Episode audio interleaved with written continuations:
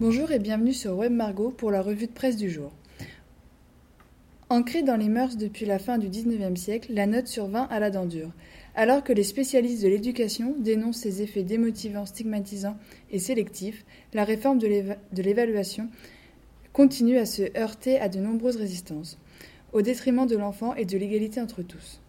Depuis le 27 novembre 2014, le Conseil supérieur des programmes a remis à Najat Vallaud-Belkacem, la ministre de l'Éducation nationale, un document censé révolutionner l'évaluation des élèves. Qu'en est-il aujourd'hui? Début 2015, Radio VL, un site d'actualité généraliste spécialisé pour les 18-24 ans, s'interroge sur le système de notation en France, jugé trop stressant. Ce système ne devrait-il pas prendre l'exemple sur ses pays voisins, tels que l'Allemagne, les États-Unis ou la Finlande? Afin de substituer aux notes une évaluation bienveillante? En France, environ 2000 établissements scolaires ont déjà testé des alternatives aux notes. Quels sont leurs objectifs? Le livret de compétences est un progrès et permet de donner des indications précises sur ce que l'élève a su faire ou non, défend Richard Etienne en octobre 2015 dans la revue des parents. À cela, la journaliste Marianne Perry rappelle que l'évaluation bienveillante est un instrument avant tout de pilotage des apprentissages permettant à l'élève de mieux repérer ses lacunes et de les combler pour avancer.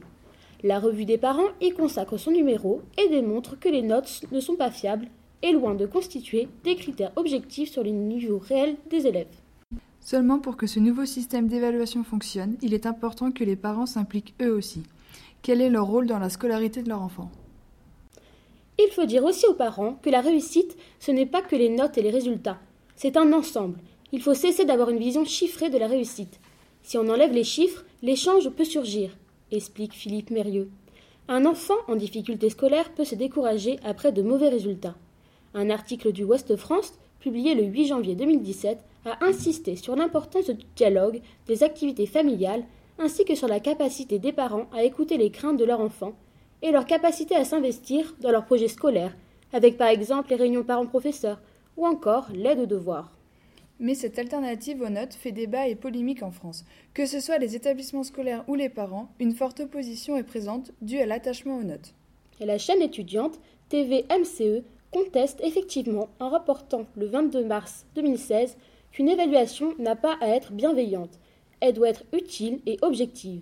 De même, selon l'article Radio VL du 6 janvier 2015, la suppression des notes risque d'accroître un phénomène déjà existant, celui d'une éducation à deux vitesses. Il y aurait ceux qui auront des notes et pour qui des critères d'excellence seront maintenus, et ceux à qui l'on mettra des smileys et des couleurs pour éviter de leur dire qu'ils sont trop nuls.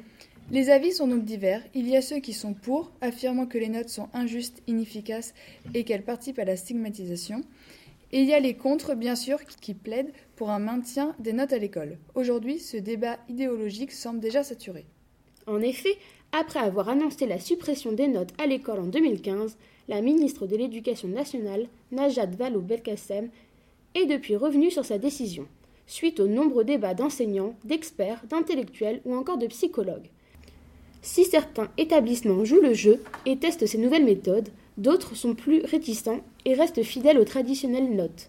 Certains professeurs témoignent dans l'Obs Tout ça nous a pris beaucoup de temps, nous a demandé de bousculer des habitudes, d'inventer d'autres pratiques pédagogiques. Ainsi, suite aux avis conflictuels sur une évaluation excluant les notes, celles-ci sont à ce jour maintenues dans le système scolaire français. Mais pour Pascal Huguet, docteur en psychologie et directeur du CNR, la seule solution reste aujourd'hui de tester les différentes méthodes à grande échelle. Seul moyen, selon lui, de faire évoluer les habitudes ancrées dans la culture française. C'était Marjolaine Eléa pour Web Margot.